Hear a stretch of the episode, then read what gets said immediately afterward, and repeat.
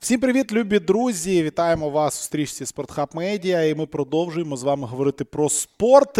Трошки незвичний. У нас сьогодні буде подкаст про вело. Спорт незвичний, тому що ваш а, зви... велотандем, до якого ви звикли, а, на жаль, а, розбився. Розбився зараз на дві частини. Вони в них сьогодні роздільний старт, скажімо так. І один з локомотивів цього тандему сьогодні відпочиває через технічні проблеми. Ланцюг у нього злетів хотів, не зміг він його там поправити вчасно, як Бауке Мьолема сьогодні зранку. Тому е, сьогодні замість Саші Ріверсайда я Віталій Волочай, і за мною, як завжди, Олексій Борисовський. Ми будемо говорити про велоспорт. Е, про що ми будемо говорити, Льош? Про що ми будемо говорити? А то ви ж кажеш, все обсудили.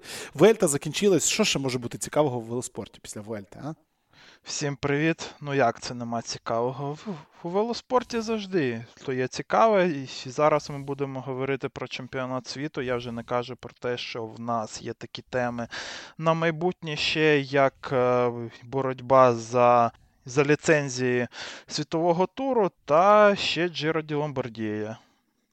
Ну, є на що подивитися, як завжди. Класика е, листя, що падає. Це це ж просто красота. Сам чекаю цю гонку. От в мене, знаєш, якось в голові завжди. От Ламбардія і, і, і, і, Боже, як же забув та, що на початку весни біла гонка італійська Страдеб'янки. От Страдеб'янки, це для мене, знаєш, от Страдеб'янки для мене це насправді початок сезону, не дивлячись на те, що там їздять до Страдеб'янки. Ну, Омлуп, початок омлуп. Да, Ну так, але для мене завжди початок сезону це ось Страдив'янки, а кінець це ось Ломбардія. Якось я так звик до цього. Але до Ломбардії є ще трішечки часу, і є часу для того, щоб обговорити унікальну подію, тому що це чемпіонат світу в Австралії. Чемпіонат світу в Австралії е, проводиться вперше, і насправді ну, це дуже серйозна проблема. А, Тому що потрібно, як ви розумієте, розрулити дуже багато проблем з логістикою. Е, і враховуючи те, що у нас тиждень до старту чемпіонату світу закінчився. Закінчилась Вуельта. Дуже багато хто змагався на Вуельті, тобто буквально на наступний день потрібно а, вилітати і летіти через фактично весь світ, і це дійсно дуже дуже неприємний ось такий момент. Хоча скажу зразу, що от UCI люблять вибирати такі країни. Там у 16-му році у Катері було о, вибачте, не в перший раз в Австралії в 10-му році був е, чемпіонат світу. Наприклад, в 2025 році чемпіонат світу буде в Руанді. Е, і ну, тобто, треба звикати до того, що деколи отак от будуть літати по всьому світу. А люди у нас, ну і в Австралії відбувається цей чемпіонат світу у містечку Волонгонг. Воно трішечки на південь від Сідної розміщене. Волонгонг е, місто, яке минулого року ще заслужило ось таку славу найвелосипеднішого місця південної півкулі, тому що там дійсно фактично абсолютно все. І все це побережжя. Якщо ви дивилися хоч трішечки трансляції з цього чемпіонату світу, ви бачили, що фактично вздовж побережжя, де дуже багато серферів, де дуже красиві пляжі, все оце побережжя, всі 80 кілометрів до Сідною і в глибину до національного парку, який називається Даравал, і ви це ви його побачите під час гонки з загального старту. Все все це просто ідеально зроблено під велосипедистів, і там дійсно про це думають. Там дійсно це дуже важливо. Ну і ось Австралія приймає. Цей чемпіонат світу, чемпіонат світу незвичний для спортсменів, чемпіонат світу незвичний для глядачів, тому що ну деякі гонки, от, наприклад, гонка з роздільним стартом у а, юніорів а, взагалі стартувала там у перші 30 ночі за київським часом. І це також зрозуміло, ну тому що все-таки у нас різниця є. А, Але е, не дуже це позначилось на кількості і на якості спортсменів. І от перед тим як ми перейдемо до обговорення гонок, е, Льош, розкажи, хто зі спортсменів не доїхав, хто доїхав, і чи взагалі були якісь. Претензії і а, чи були якісь рішення зв'язані з неучастю у чемпіонату світу через те, що він так далеко? І не тільки. Е, насправді було дуже тут е, багато гігонщиків, ну то які не приїхали, а також і навіть і цілі федерації там або е, не прислали найкращий склад, або взагалі не приїхали. Припустимо, збірна Данії не прислала молодіжну збірну, тому що просто нема бабла в них. То вони так кажуть, що не схотіли вони. Нова Зеландія, ну, то вона ніби розташована там, ну, то зовсім поряд, але своїх найкращих то вони з з Європи не прислали, сказали, що це дуже дорого для них також. І в них там буде один якийсь е, невідомий мені челік. От, З тих Хто ще не приїхав е, по іншим якимось там е, причинам, тут можна сказати про Тома Підкока. Том Підкок сказав, що дуже втомлений після цього сезону. Ну, Хоча цей маршрут е, для нього ну, дуже добре підходить. Також не приїхав Алехандро Вальверде, от він дуже хотів тут бути, але Мувістар йому заборонив приймати участь е, в цій гонці, тому що вони ведуть е, боротьбу за ліцензію UCI е, світового туру на наступні три роки, і Вальверде то їм дуже потрібен зараз в Італії на класіках, щоб набирати ці очки. Також один з найголовніших претендентів на на перемогу тут був би і Мац Педерсен, але він сказав, що він ем, має інші справи у житті, окрім е, велосипедів, і після такого довгого і тяжкого сезону він хоче провести більше часу зі своїми рідними. Ну, насправді, Педерсон ну, дуже багато е, в цьому сезоні вже вже ганявся, і тому його ну, також можна зрозуміти. Чувак проїхав і класики, і тур, і Вуельту, і, і проїхав дуже круто, тому до нього, я думаю, що, мабуть, претензій нема, але оцей маршрут для Матса ну, прям дуже був підходящим, і він би тут був би один, одним із найбільших претендентів на перемогу. Також там ще багато є ну, якихось е, гонщиків, ну, вроді Уоррена Баргія той, який mm-hmm. був в топ-10 на класіках і Квебеку, і Монреалю, а ця гонка буде дуже нагадувати ці дві північноамериканських класики, але він не приїхав на цю гонку також е, тому, що. Аркея Самсік е, ну, то веде ще боротьбу за ліцензію, тому він потрібен там, де дають очки UCI. Ну, логічно, в принципі, ну але глобально, глобально все рівно всі найсильніші тут. Ну, ну до е, щодо того, що це дорого, воно може прозвучати дивно, так, для данської збірної це дорого. Ну як може бути дорого для данської збірної чи там для новозеландської збірної? Але насправді довелось мені трішечки вникнути в фінансування спорту, фінансування в першу число велоспорту. Е, я тут трішки поковирявся, і ви можете подивитися на е, YouTube каналі Спортхаб Медіа вийшло відео з великим інтерв'ю з президентом Федерації велоспорту України з виконуючим обов'язки на даний момент українським колись дуже дуже відомим велогонщиком Андрієм Гривко. Ми з ним поспілкувалися у Мюнхені. і Там є дуже великі проблеми в Україні з фінансуванням велоспорту, і я в цьому відео пробую розібратися з чим вони пов'язані ці проблеми. І дуже велика проблема була взагалі з тим, щоб збірну України відправити до Австралії, тому що там е, Міністерство молоді спорту не виділяло довго грошей саме на візи, на квитки. Ну, як ви розумієте, це дуже дуже дорого. Е, тим не менше. Я зараз не про це, я про те, що а, насправді через те, що це дійсно дорого, і через те, що не у всіх Е, країнах е, федерації спонсоруються державою, як в нас, наприклад, в Україні, повністю держава платить. Ми з вами, платники податків, платимо за те, щоб поїхали наші спортсмени в Австралію і там виступили. І ну ви розумієте, що бюджет там просто. Фантастичний, тому що відправити 8 спортсменів, е, ну 4 спортсменки, 4 спортсмени, двох тренерів, плюс 8-10 велосипедів, запасні колеса і інші там матеріали. Це механіки. Ну, це космічно. От тобто, механік не поїхав. От механік збірної України не месажисти, механіки не поїхали, тому наша збірна зараз виступає без механіків, а це самі собі змащують е, ланцюги і так далі. Ну, це таке. В принципі, про результати нашої збірної я чуть пізніше поговорю в цьому подкасті, але це дійсно космічно дорого. І деякі федерації, які е, мають е, фінансування від спонсорів, наприклад, ви деякі вони помітні, ці спонсорства. Якщо ви подивитесь, ви побачите, що, наприклад, збірна Іспанії повністю спонсорується Кофідісом. Кофідіс компанією Кофідіс не командою велосипедною Кофідіс, а компанією Кофідіс. Тому у іспанців, навіть у тих гонщиків, які їздять за інші команди про тури, на формі їх збірною надпис Кофідіс. Е, в них є гроші на це все, тому вони возять з собою величезну команду механіків. Я в Мюнхені був присутній біля боксу збірної Іспанії. Ну, як би вам пояснити, це як це як підвол Формули 1. Ну там ну там, там, там все, там просто все є. Там 500 інструментів, троє механіків бігають, куча там різних гаєчних ключів, ще чогось, там все моментально перевіряється, відточується, кожне колесо, кожна спиця, кожне там перевіряється, наскільки воно надуте і так далі. Ну і це, звичайно, величезні бюджети. У данців видно, таких бюджетів нема. У новозеландців видно, таких бюджетів нема. Видно, вони розраховують їх якось все-таки по-іншому і ну не вписуються в це. Ось ця поїздка до Австралії. Все, такий невеличкий. І в Америці таких висок. нема бюджетів, тому що в них ну, також да, да, да, да, що не державні федерація. Кошти, да. І да, тому і нема важливо. тут е, багатьох і американських найкращих велосипедістів. Ну, таке таке буває, якби і, це слухай, теж потрібно і, розуміти. І забавно, що сам Кофідіс же ж він не прислав на цю гонку е, Раду.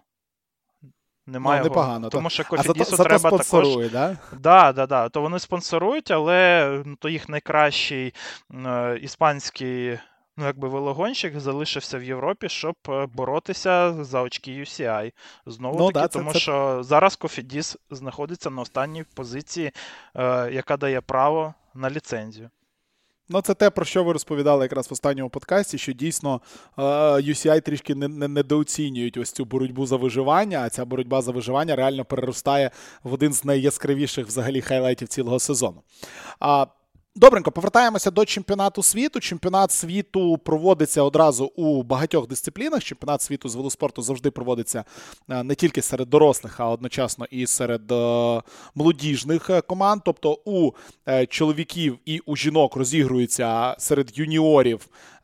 Серед дорослих медалі і ще у чоловіків є середня категорія Under 23, у жінок вона включена в дорослу категорію.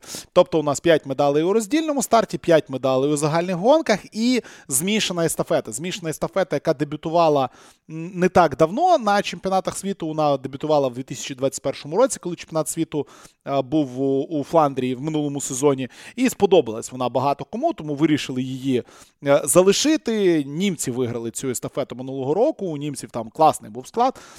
Нідерландія були другими, а Італія третіми. І ось тому у нас 11 дисциплін, трішечки більше, ніж було зазвичай. І чемпіонат світу у нас стартував. Стартував у неділю, стартував двома гонками з роздільним стартом. По одному маршруту їхали і спортсмени, і е, спортсменки. Ну і з цього, напевно, давай ми розпочнемо. 34,2 кілометри.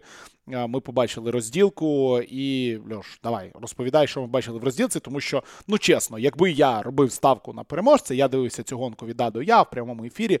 Ну, чого я не очікував, так те, що ну, чемпіоном стане, стане той, хто став. От взагалі не очікував. Ну, напевно, треба спочатку про те, що дійсно був маршрут однаковий для чоловіків і для жінок, і це, на мою думку, це повна ну, якась фігня, тому що для чоловіків 34 кілометри це не ну, якась така. Дуже не, мало. Да, Це дуже мало, і це ну, для чемпіонату світу особливо. Це не та дистанція, на якій ну, то вони і повинні змагатися. Е, тому що 34 кілометри це дистанція ну, однієї із розділок на грантурі, скажімо так. То коли вже люди на втомі, угу. коли тут вже не можна ставити. ну, Ну, якусь прям дуже довгу розділку. І то ставлять, і то ну, і то раніше ставили. А зараз, ну то просто ну, є така двіжуха у велоспорті, що ну. Е, ну, що, типа, треба прирівняти жінок і чоловіків, але чомусь е, ну, то воно йде десь не в той бік. Не в ту, не в ту сторону, так. Ну, ну якось якщо, дуже якщо часто не в той бік. Знаєш, mm-hmm. то то саме, е, ну, то зараз я доскажу. І інколи у жінок, наприклад, додають, ну, цей, додають їм такі гори, то які вони не в змозі потягнути. А деколи чоловікам е, навпаки то роблять таку ну, дуже легку дистанцію, то яка прям ну, дуже легка для спеціалістів. І це не є взагалі вірно, на мій погляд. Ну так, да, це абсолютний нонсенс. Тобто е, я все прекрасно розумію. Якщо ви хочете, знову таки, тут у нас було там 340 метрів вертикального підйому, і я не бачу жодної проблеми в тому, щоб спортсмени їхали б, наприклад, ну не 34 кілометри, а там докинули б їм ще 14, і вони б їхали там ще одне додаткове якесь коло. Це можна було зробити. Тут вони проїжджали два кола, могли проїжджати три кола, якби і дистанція була б 49 кілометрів. Це вже схоже на дійсно якусь хорошу серйозну розділку. А вийшло як вийшло, і ну я не знаю. Насправді мені здається, надто легкою була дистанція. Хоча ми ще поговоримо про дистанцію з загальним стартом. Мені теж здається, що там є деякі проблеми. Єдина проблема цієї дистанції була, єдина складність цієї дистанції була, що вона все-таки вулицями міста йшла, і дуже багато поворотів були от на 90 градусів. Так, ось це ну єдина, напевно, ось така складність, про яку можна говорити. І там був ось цей підйом, так який два рази долали у нас спортсмени і спортсменки під на, на Маунт Плезант, чи як там ця гора називалася. Е, але ну знову таки я б не сказав, що це щось таке от важке, що може створювати проблеми для е, спортсменів типу Кюнга, Евенпула. Ну, там чи, один чи, кілометр. Чи це угу. це будь-який класік його пройде на дуже великій швидкості. Ну так, не встаючи просто з сідла на височенних ватах. Тобто, з точки зору складності траси, ну поки що мене зовсім зовсім не вражає цей чемпіонат світу. Окей, поїхали далі. Так. Ну, з приводу того, хто тут, звісно, перемог, то Тобайаса Фоса, я думаю, що ніхто не бачив тут переможцем, тому що сам Тобайас Фос е, ну, якось себе не бачив в такій ролі.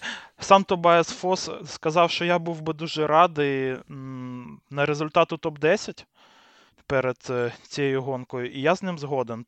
Тому що якщо ну, якось подивитися е, тих хто їхав цю розділку, то дійсно ну, Тобайс Фос тягнув на топ-10 е, по статусу, але аж ніяк е, не на перше місце. Але ну, дуже потужно пройшов він другу частину цієї гонки, і саме у підйом цей у Плезант, то він е, виглядав взагалі найкраще. Я тут думав, що тут може Ремко якось відіграє в кінці, але він е, ну, якби відіграв тут тільки у Кюнга. А ось е, у Фоса, то навпаки, навіть Ремко програв ще 5 секунд на останній частині цієї розділки. Тому Фос ну, якось так став чемпіоном світу ну, дуже несподівано. Але для мене Фос виглядав, знаєш, більш ну, якимось важким, аніж це було на Джиро, аніж е, це було у минулому сезоні. І може він е, ну, якраз прицільно готувався на цю гонку і набрав е, трохи м'язів, трохи маси, і тому йому було трохи легше. Але Оце може свідчити, ну, мабуть, і про трансформацію вже Фоса з генеральщика е, в спеціаліста як розділки, так може і якихось і класік. Тому що у Фоса якось в цьому році не пішло. На Джиро, і взагалі ну, його гірська підготовка вона не найкраща. І тому, можливо, оце і буде ну, якимось вірним шляхом Е, для нього у розвитку його подальшої кар'єри. Ну, побачимо, важливо важно відмітити простий момент, що Тобайас Фос е, в своїй кар'єрі не вигравав жодної міжнародної гонки. Жодної взагалі.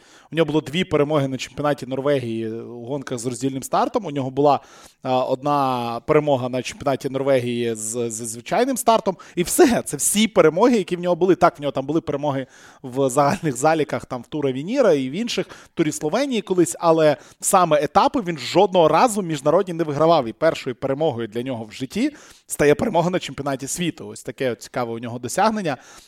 І, ну, звичайно, це це найбільший шок. Е, те, що було далі у нього за спиною, насправді шоком назвати е, досить важко, тому що ну, Кюнг, який програв золото, скажімо так, він одразу забігаючи наперед, скажемо, що сьогодні він все-таки золото здобув на цьому чемпіонаті світу у командній розділці е, змішаній. Ремко знову з бронзою. Нагадаю, минулого року Ремко Евенпул у нас також був бронзовий за Філіппо Ганною і за Вутом Ванартом. Артом. Кюнг був п'ятий у е, минулорічній розділці. Хейтер четвертий, Бісеггер п'ятий, Погачар шостий, Гана сьомий. В принципі, цих всіх людей ми і бачили якраз в топ-6, тільки там з різними варіаціями. Тому от кілька питань. Е, які виникають з цього. Ремко після Вельти. Зрозуміло, що дуже важко.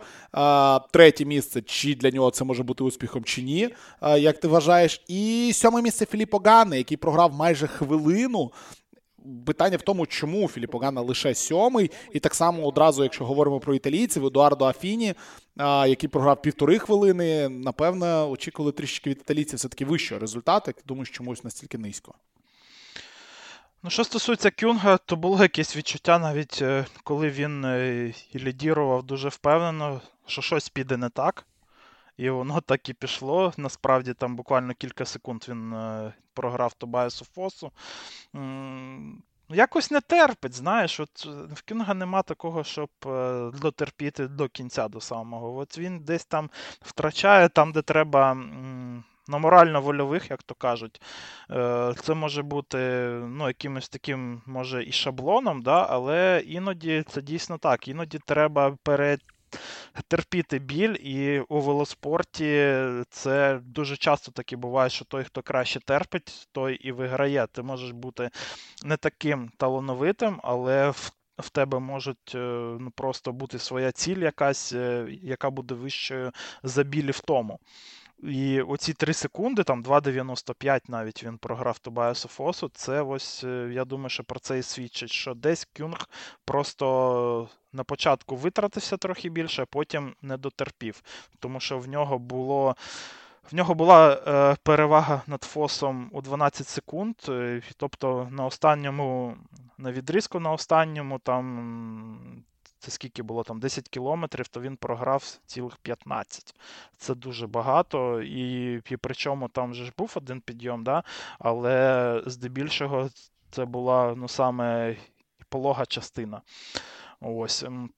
Що стосується Ремко, то він сам признався, що він був е, трохи втомлений, і це насправді вже на фінальній частині роздільці також е, вже кидалося десь в очі, тому що я якось думав, що він може ще додавити. Тому що остання частина е, цієї розділки, вона ну, саме йому найкраще і підходила. Ну, десь і Фосу також, бо він також має покраще Е, у горах підготовку, ніж Кюнг, але все ж таки для Ремко вона підходила найбільше. І він дійсно ж відігрався в Кюнга, але у Фоса не зміг. Він Фосу програв, і сам Ремко вже як доїхав, то він був дуже здивований, коли йому сказали, що переміг ну, саме Фос. Тобто навіть Ремко не думав, що Фос на таке здатен. Але. Ось так е, ось так воно буває. І насправді, то я думаю, що якщо б е, Ремко не їхав би в Уельту, то саме він був би тут е, чемпіоном світу. Тому що все ж таки є втома велика після Вуельти, і і це якщо б ще не треба було б і летіти на іншу частину земної кулі, mm-hmm то я думаю, що все б також могло склатися якось інакше. Але ось це для Ремко це дуже складна така ситуація. І це, я думаю, що буде мати вплив і на основній гонці також. Що стосується Ганни, то ну, ти знаєш, якось я не був здивований ось е, такому результату у Філіппо, тому що якось е, цей сезон в нього взагалі не вдався, і оці результати е, у розділках навіть на Тур де Франс вони ж були не краще. І щось у Ганни пішло не так. Я не знаю, що тому що це треба ну, це треба бути усередині команди. Ну, Може він там десь якусь хворобу переніс, е, таку, про яку там не писали. Е, але ну да, ну дійсно, зараз Ганна не є. Ну, прям суперчемпіоном, скажімо так, не у своїй там суперчемпіонській формі, скажімо так. Е, І ще один нюанс з приводу Ганни це те, що він готується побити часовий рекорд угу. у жовтні. У жовтні він буде їхати його. І я думаю, що це також може ну, якось мало тут е, своє якесь тут. Ем, Значення, ну може да, і так, да, знаєш, значення. людина зовсім по-іншому готується. Готується все-таки е, рекорд на одну годину це дуже комерційно важлива штука, яка в Європі дуже цінується, яка дуже розкручується, і зазвичай в це вписується багато людей. Це якщо там з бігом порівнювати, знаєте, це як світовий рекорд у марафоні. Якби Тобто це класика витривалісті е, велосипедиста. І дивився я цілий документальний фільм про те, як е, Фойт бив цей світовий uh-huh. рекорд, і навіть книжку читав трошки про це під назвою Ендюр, про те, наскільки важливою є підготовка до цього всього. Е, тому ну, може і так, може і так, може і в нього зараз в голові е, трішечки інша, не оцей чемпіонат світу. Ну просто ще ця розділка вона була ж е, ну, більш такою короткою ще. І це також мав, ну, то може якось вплинуло. Плюс ще у Інеоса це вже буде друга спроба на часовий рекорд у цьому році. До цього влітку Ден Бігем е, став е, саме власником цього рекорду новим. А зараз вже і Піпо Ганна збирається його побити. Ну, подивимось, чи вийде чи ні. Одразу, ну, ще забігаючи наперед, Ганна разом з Афіні їхали в команді сьогодні на мікс релей на, змі, на змішаній естафеті, і там вони свій сегмент, дуже короткий, 14-кілометровий сегмент, тому що в змішаній естафеті 14 кілометрів їде тріо чоловіків і 14 кілометрів їде тріо жінок.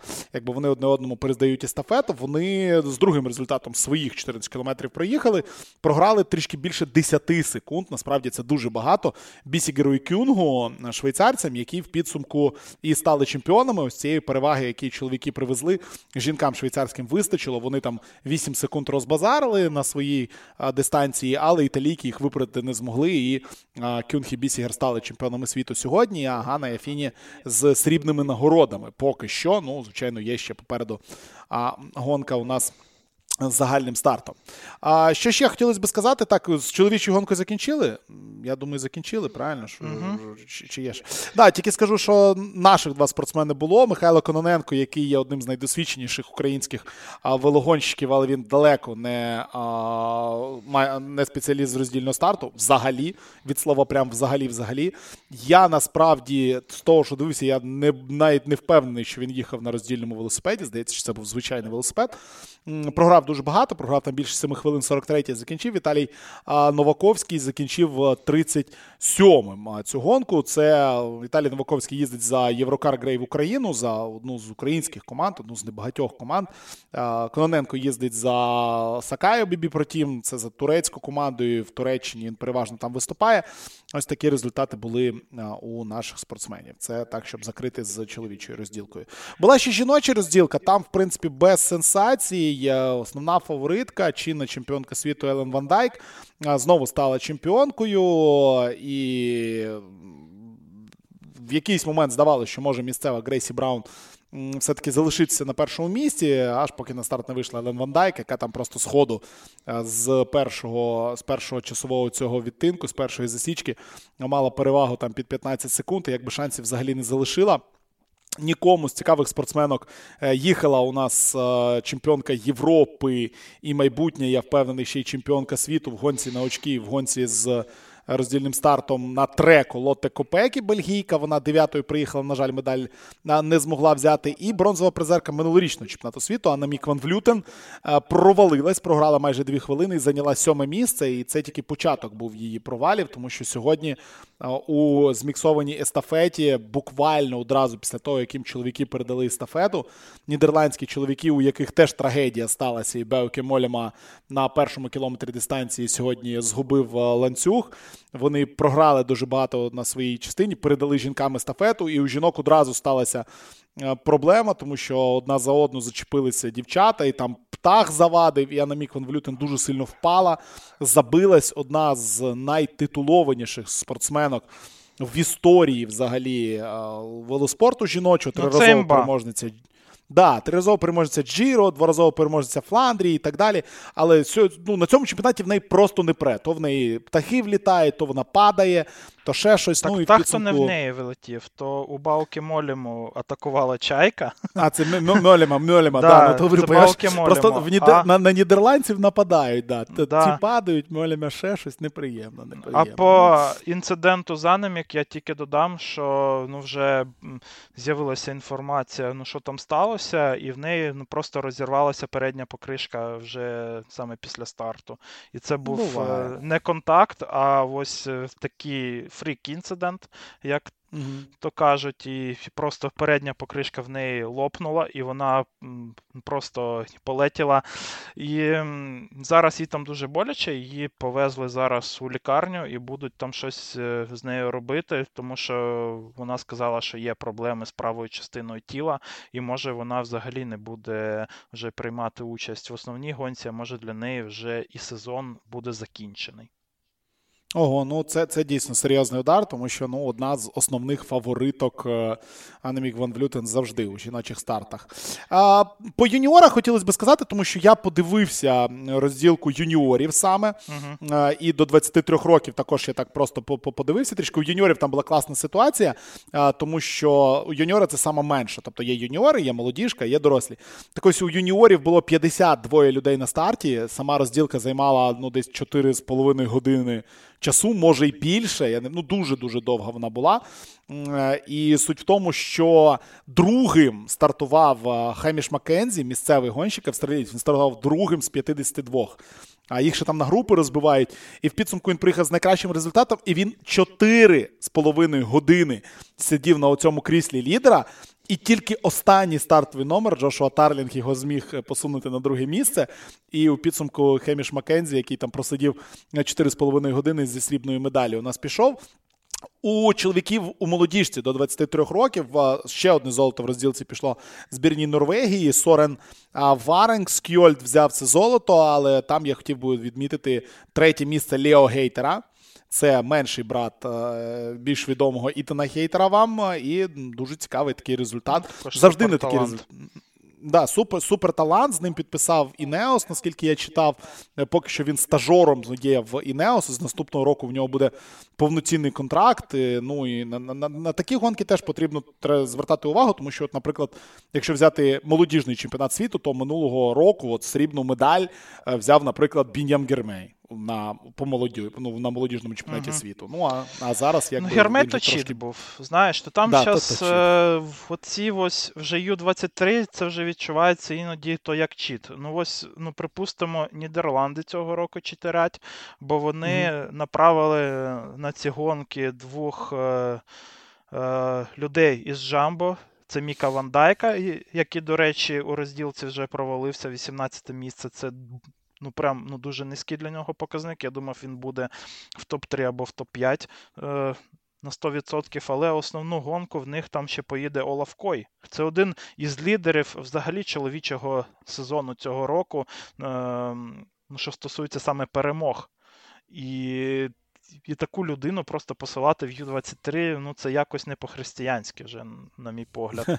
Ось Тому е, Міка Ван Дайка і Олафа Коя, ось е, то їх треба вже побоюватися буде на основній гонці. Ну, а те, що це топ-3 е, у розділці, його, я думаю, що усе потрібно відмітити. Алек Сегарт, е, бельгієць на другому місці, дуже талановитий.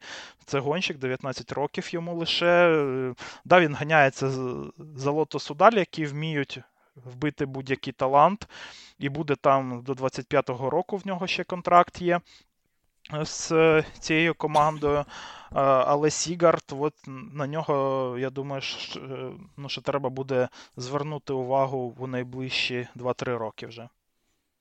Окей, переходимо до гонок, які нас чекають. П'ятниця, субота, неділя. Гонки з загальним стартом. Road Race 270 кілометрів у е, чоловіків. Е, при тому 12 кіл по самому місту будуть там накручувати. Кожне з невеличким е, підйомом, але перед тим буде одна досить така висока гора. Ну, за мірками Австралії, 470 метрів висоти, тому ну, трішечки там покарабкаються, але будуть це робити буквально на 40 стовідсотковому кілометрі дистанції, а сама дистанція 266,9 е, кілометри. Тобто, ну, їхати і їхати. У жінок дистанція буде 164 кілометри. Дуже дуже схожа, просто менше кіл вони будуть робити. Тобто дистанція фактично одинакова, тільки не 12 кіл вони по місту будуть робити як чоловіки, а будуть робити вони 6 кіл по місту і один в гори. А так, грубо говоря, одинакові у нас будуть дистанції. І ось хотілося б розпочати якраз таки от з дистанції. Ми розуміємо, що в Австралії якби зробити щось дуже складне ну, важко. І щороку ми Кейда Леванс Ocean Race спостерігаємо, і щороку в Австралії взагалі розпочинається сезон. І ми вже звикли до того, що ну, якихось там великих гір фізично не може бути. Тому, от як тобі траса? 12 оцих кіл по місту з невеличким підйомом, знову таки з величезною кількістю 90 градусних поворотів. Наскільки це ок, наскільки це не ок, що подобається, що не подобається.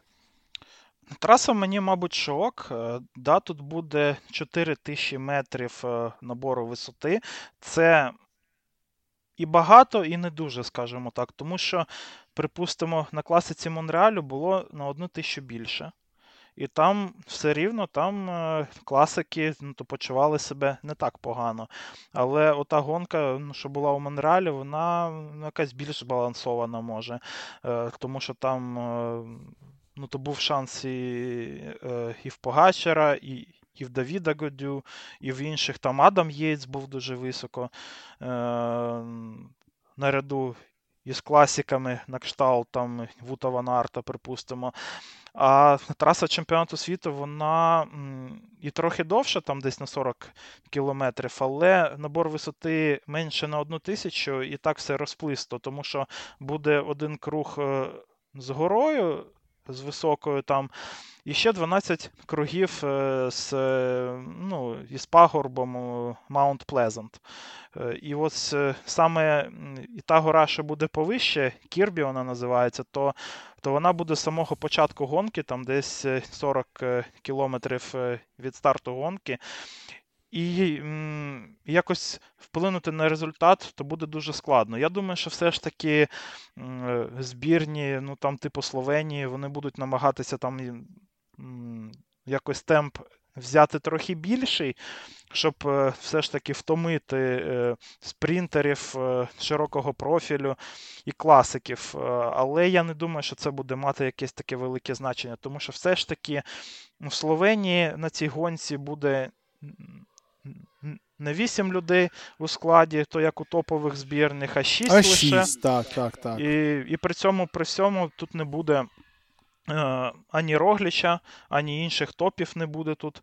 Е, от, е, Так що у Погачара ну, буде допомога. Да, Тут є Тратнік, тут є Новак, є Поланс, але тут нема інших найголовніших їх зірок. Тому Погачару буде, ну, на мій погляд, тут трошки складновато в цій гонці, тому що ну, то він сам каже, ну, що треба втомити Вута Ванарта, а для цього треба, щоб працювала якось команда. А а цього склада збірної Словенії для цього ну, точно не вистачить. І треба, щоб е, допомагав ну, хтось ще. А в принципі, я так подивився. У складах інших топових команд. Е, ну, дуже мало таких команд, мабуть, і нема взагалі, то в кого нема такого е, або класіка сильного, або спринтера навіть. Тому ну, ось, ну, дійсно їм буде складнувато. Ну, Тут може включитися Австралія, тому що Австралія сюди привезла на цю, е, на цю гонку такий склад більш ем, із горняків, тому що буде Бен О'Конор, буде Люк Плап. Е, я не знаю, буде Джай Хіндлі чи ні, бо він там захворів. Е, і буде ще і Саймон Кларк. Тобто, із якихось спринтерів топових в них буде лише тут Майкл Меттюс. Майкл Меттюс е, це той гонщик, який може і самостійно займати позицію, і виживати, і виживати довго. Він буде одним з фаворитів. Але Меттюсу не треба, щоб на нього дуже ну, там якось працювала там команда. Для цього в нього буде і Хауслер, і Шульц. І і цього йому досить. А всі інші вже зможуть якось підтримувати більш високий темп, атакувати десь. Е, ну, Тому що маючи Бена О'Конора, і якщо буде Хіндлі, припустимо, то ну, то немає ніякого сенсу їх зберігати якось на спринт, знаєш. Тому що вони там і не розвезуть нормально, і. І самі не спринтують. Тому я думаю, що ось від Словенії і від Австралії повинні бути якісь атаки довгі. Також, мабуть, е, ну, цього треба чекати і від збірної і Колумбії, якої також е, ну, тут є, звісно, в них Молано. Е, але здебільшого, знову ж таки, це це спеціалісти саме у підйом. Тобто тут буде і Кінтана, і Гіта, і Контрерас. Ось І ці люди вони можуть, особливо і Гіта, Е, ну, то можуть якось атакувати здалеку, скажімо так. Ну так і дуже е, так дійсно дуже цікаво буде поспостерігати за тим, чи хтось зможе розірвати цей пелетон, чи хтось зможе зробити так, щоб е, не було у нас групового фінішу. Швидше за все не буде, мені здається, тому що ми поки що ти говориш про говорив досить довго про тактику того, як треба працювати командам, у яких там є люди, типу а, типу Метюса, типу Е, того самого Ванарта, того самого не забуваємо, що у нас є Вандерпул. Вандерпул сьогодні їхав, непогано дивився, є хейтер, е, є інші люди, є герме. Ну тобто, у нас тут дійсно зібралися зірки от таких маршрутів, і тут непонятно під кого і хто як зможе це розірвати. Тому, от переходячи від того, хто і як буде по дистанції їхати, як на тебе, хто є основними фаворитами тут і на кого потрібно в першу чергу звертати увагу. Тобто, так, ми розуміємо, що є імена, але дійсно, ну, Погачеру тут буде дуже важко. Тим більше, що команда маленька і немає там вічних е, моторів його, які завжди з ним їздять. Ну, хіба на мається на увазі, коли збірні їздять. Ну, є тратник, але все рівно це далеко не повноцінна збірна. Що по іспанцям, на кого потрібно звернути увагу? І чи збірна Нідерландів зможе якось разом працювати, тому що там є Ван Барлі, срібний, до речі, на минулому чемпіонаті світу є Вудпульс, який може вести, чи чи збірна Бельгії, чи може італійці з Трентіном. На на що в першу чергу треба звертати увагу? Ну, Цей маршрут він дуже схожий на Amstel Gold Race, на, і на класіку Квебеку і Монреалю. Ну, Цей маршрут він щось таке посереднє між класікою Квебеку і і Монреалю, мабуть. Тому що цей підйом 1,1 е, кілометр і 7,7 середній градієнт, він ну, дійсно щось таке посереднє. Бо на класіки Квебеку там було у 400 метрів там підйом був. На класиці Монреалю в 2,2, якщо я не помиляюся. Тобто, ну, дійсно, таке посереднє. Ось е, на класиці Монреалю, там, де було складніше, то Погачар у спринті переміг е, Ванарта, Баджолі, Адама Єйца, Давіда Годю. Тобто, оця п'ятірка доїхала вже до кінця. Але на цій гонці, ну дійсно, вже Тадею буде ну, дуже складно настільки втомити Ванарта, як це е, зміг зробити в Монреалі. Та і в Погачара тут буде не УАЄ. Тім Емірець е, на допомогу, а збірна Словенії ну, ще і не в найкращому складі. Тому ми, мабуть, ну, якось більше будемо дивитися на класіку Квебеку. Тут е, ну, першим був е, вже Бенуа Конефруа. Він там атакував е, заздалегідь і і протримався там десь 5 кілометрів. Після своєї атаки він все ж таки протримався. І я думаю, що Бенуа Конефруа буде одним з найголовних претендентів на перемогу і у цій гонці. Тобто я би тут почав би розгляд, мабуть, зі складу збірної Франції. Тому що у у Бенуа Нефроа буде тут е, ну, дуже крута допомога. Тут е, Джуліан Алафіліп буде, тобто цей маршрут він дуже підходить і Алафіліпу, і Конефруа. У Алафіліпа взагалі ну, дуже ну, класні шанси для того, щоб стати чемпіоном світу втретє підряд, і не дивлячись на всі його травми і проблеми цього сезону. Ось, І в них буде тут ще і Крістоф Лапорт, і е, і Сенешаль, і і Ремі Каванья, і Ромен Барде, і Павел Сіваков, і, е, і, і Валентан Мадуас. Мадуас тут, е, до речі, з Лапортом. Також не можуть бути лідерами. Лапорт, якщо діло дійде до спринту, то дуже ну, взагалі Кристоф на такому рельєфі ну, дуже крутий. Е, Валентан Мадуа це якщо гонка буде ну, трохи складнішою, аніж це здається зараз. І збірна Франції це дійсно та команда, то яка може здивувати, ну може не є все ж таки першим претендентом, да, там як Бельгія, але Франція ну, дуже міцна, і ще треба подивитися, у якому стані буде Джуліан Лафіліп. Тому що якщо Алафіліп буде в своїй топовій формі, то може він буде, як у минулому році, вже найголовнішим претендентом. У минулому році ми також думали, що буде все ж таки Вуд Ван Арт, а потім Алафіліп е, вийшов, і не дивлячись на те, що ми не знали, в якому він стані, він був у топовій формі і знову переміг. Що відомо взагалі по стану Алафіліпа, до речі, тому що ми ж нічого не чули після падіння, чи чи, чи, він чи він взагалі готовий їхати, тому що ну це поки взагалі не зрозуміло по Алафіліпу, але хотілося б, щоб все-таки він повноцінно міг а, стартувати у нас. А, Слухай, а а я я чомусь не підготувався і не подивився е, коефіцієнти. Зараз піду і подивлюся коефіцієнти. Ну, Давай, я тоді буду розповідати mm-hmm. про Про наступних да, претендентів, да, і тут, звісно, це збірна Бельгії. Ну, то Вут Ван це найголовніший претендент на цій гонці на перемогу, тому що він е, і гарно ну то може їхати у холми. Він гарно почувається і на дальніх дистанціях, але, мабуть, не настільки круто, як е, деякі інші. Все ж таки, у Вута Ванарта ось ну, трошки є проблеми на дистанціях, які прям ну, дуже довгі. Тому його ще можна буде якось втомити, як думаю. І. По суті, збірна Бельгії вона буде ну, якось розділена на дві частини між Вутом Ванартом і Ремко Евенпулом. Збірна Ремко Скажемо так, це Пітер Сері, це Ів Лампарт, е, це ті саме райдери, які з ним ганяються у Квікстепі, та, можливо, це буде також і Квінтон Ерманс. Ерманс е, тут, е, я думаю, що повинен бути тут третьою ставкою для збірної Бельгії, тому що він був вже на другому місці на Льєж - Бастонь - Льєж цього року, і дійсно для такого рельєфу він також дуже якісний е, дуже якісний райдер. Це збірна Ремко і збірна.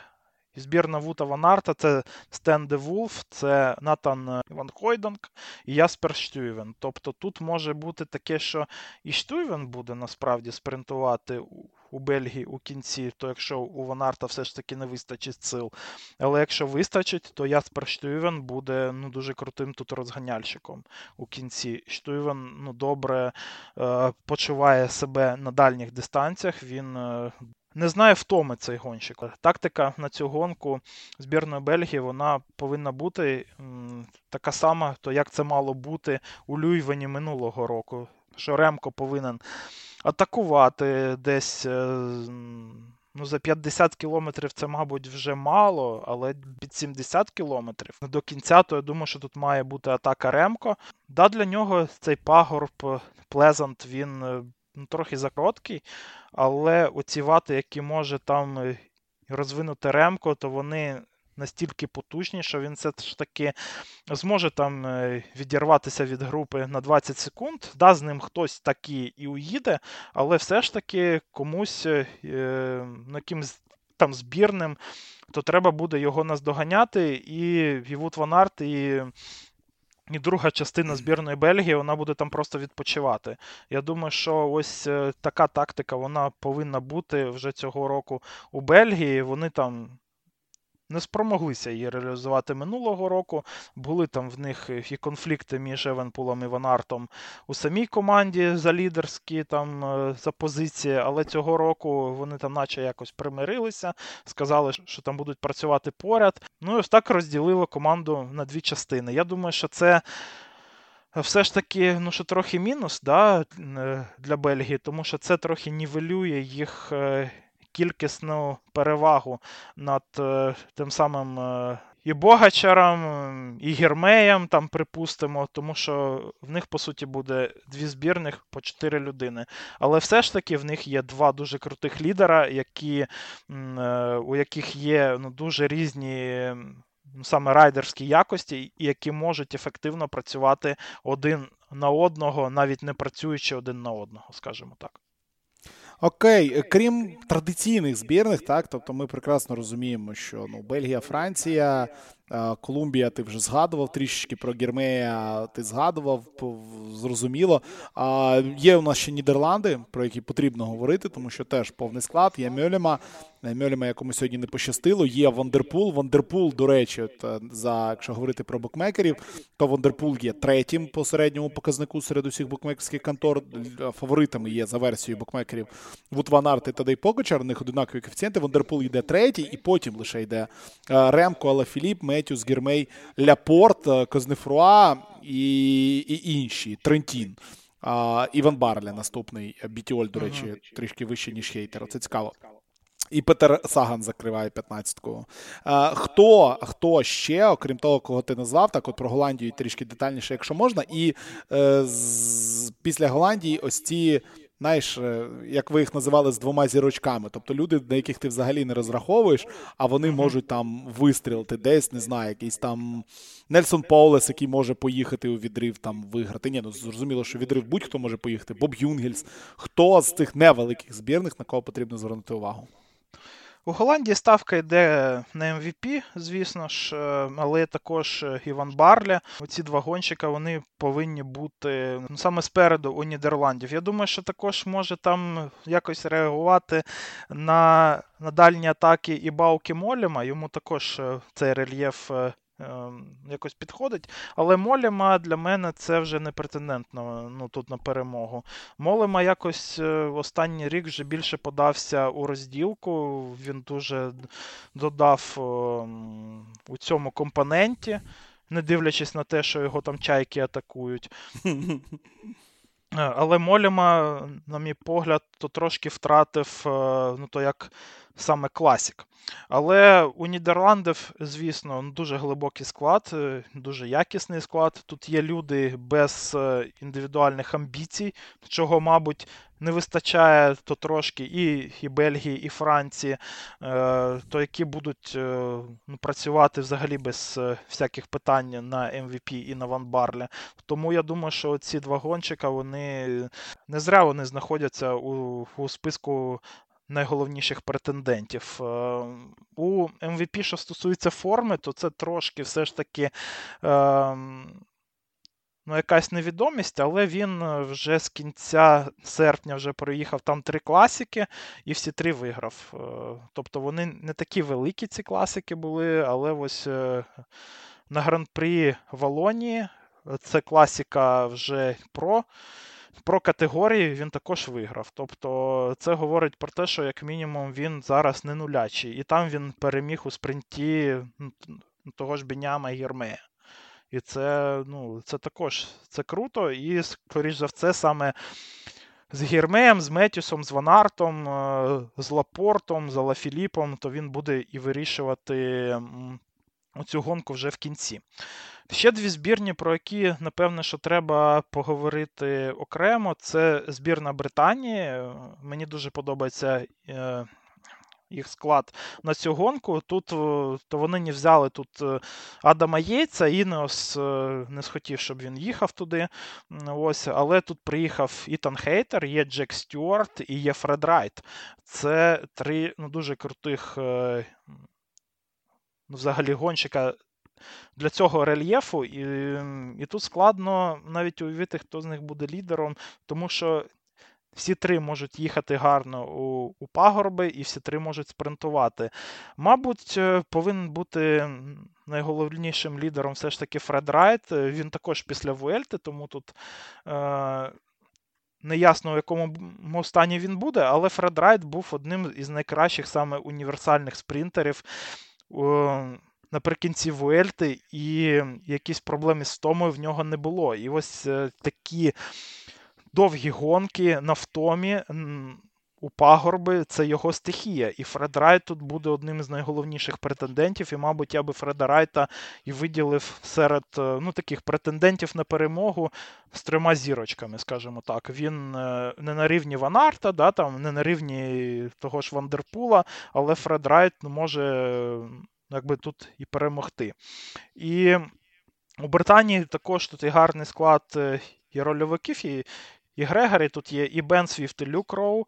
дуже розумні два два гонщики, і також є молоді Тюлет і Тернер. Тобто це також якби є і досвід, є і молодість.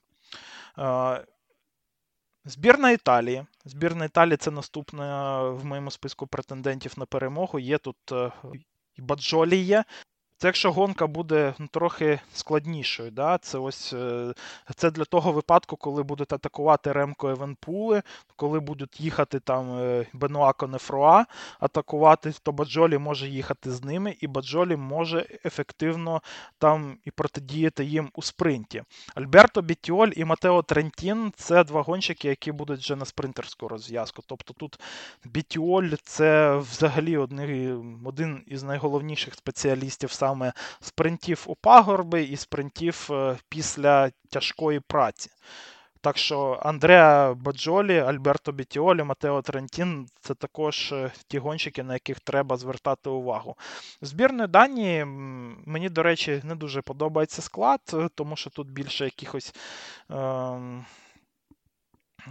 ну, таких, ну, більше то вони привезли сюди саме Грегорі. да? Не поїхав тут Мац Педерсон, звісно, але є Магнус Корт. Магнус Корт е, це теж, я думаю, що про нього то треба казати як про одного з претендентів на перемогу по такому маршруту. З інших команд ще треба подивитися на збірну Норвегії, тому що вони сюди везуть Олександра Крістофа. В Крістофа цей рік був дуже вдалим. І Крістоф, знову ж таки, це останні 10 років це один з найголовніших спеціалістів спринтів після довгої і тяжкої взагалі гонки. Тому тут і Крістофа не треба якось е, скидувати з рахунків. Взагалі, ну, із тих. Хто ще тут може якось здивувати, я б ще виділив збірну Іспанії Івана Гарсію Кортіно. Це також е, ще один універсальний спринтер. І, мабуть, якщо до діла дійде до спринта, то він не буде першим, але він може бути в трійці, може бути в п'ятірці. Я думаю, що на нього також треба звертати увагу. І гонщик з однією зірочкою це збірна USA і Магнуса Шеффілда. Я б тут е, якось виділив би. Да, Нелсон Паулес може їхати у відрив у далекий, да, але щось в нього там е, з самопочуттям не все так добре. А Магнус Шеффілд, ще один гонщик із молодої плеяди Інеоса, який себе ну, дуже круто цього року зарекомендував саме е, у таких гонках. Тому ось Магнус Шеффілд це може бути ну, такою темною, ну тут же лошадкою. Ну да, подивимось дійсно, як воно буде, тому що ви прекрасно розумієте, цей чемпіонат світу, і на чемпіонаті світу може відбутися абсолютно все, що завгодно. Хоча останні чемпіонати світу якось сенсаціями нас не тішили, да, і перемагали, в принципі, люди, на яких багато хто розраховував. Тому що, ну, якби це також досить і досить важлива гонка, не така, як була минулого року, не така, як була, наприклад, в Токіо на Олімпіаді. Тому може відбутися абсолютно все, що завгодно. Так що в неділю зранку вмикайте обов'язково одна з останніх останніх гонок цього сезону, які треба дивитися. В суботу вмикайте жіночу гонку. Насправді, в жіночій гонці я не думаю, що це буде що це буде цікаво, тому що по жіночій гонці ну, дуже важко щось придумати нове. Буде дві збірні: збірна Італії, збірна Нідерландів, які просто домінують абсолютно над всіма. І буде там боротьба, буде або Боргіні, або Ван Дайк, або Ван Плютен, якщо відновиться, чи хтось ще з нідерландських дівчат. Там є багато багато спортсменок, які можуть поборотися всередині однієї взагалі збірної. Тобто, це вже так на на, на любителя. Якщо ви вімкнете, то подивіться, але Еліза Лонго Боргіні дуже, дуже, дуже сильна. А, І Еліза Бальзамо, яка цього року перемагала на Джиро, яка перемагала на першому в історії Тур де Франції в такому повноцінному проти Нідерландок, проти Ван Влютен, проти Демі Волерінг, проти Елен Ван Дайк, проти Маріан Вос, яка закінчує кар'єру і ніяк її не може закінчити. Маріан Вос це взагалі супер-мега-легенда, теж 35-річна, яка навигравала ну, більш ніж хто хтось інший, три триразова чемпіонка світу. Так що дійсно вмикайте свої телевізори на Євроспорт та може на якісь інші там канали, де будуть показувати цю гонку. Дивіться і жіночу, і чоловічу гонку у суботу та неділю зранку самого воно буде. Дуже, ну, для декого це дуже зручно, скажімо так. Для мене, може, і не саме зручніше, але я все ж таки буду прокидатися і буду дивитися, тому що і і маршрути, і склади ну, все ж таки ну, дуже цікаві. Так що. Напевно, що вже почуємося наступного тижня. Будемо намагатися зробити для вас ще і рев'ю чемпіонату світу з велоспорту. Так що всім пока-пока.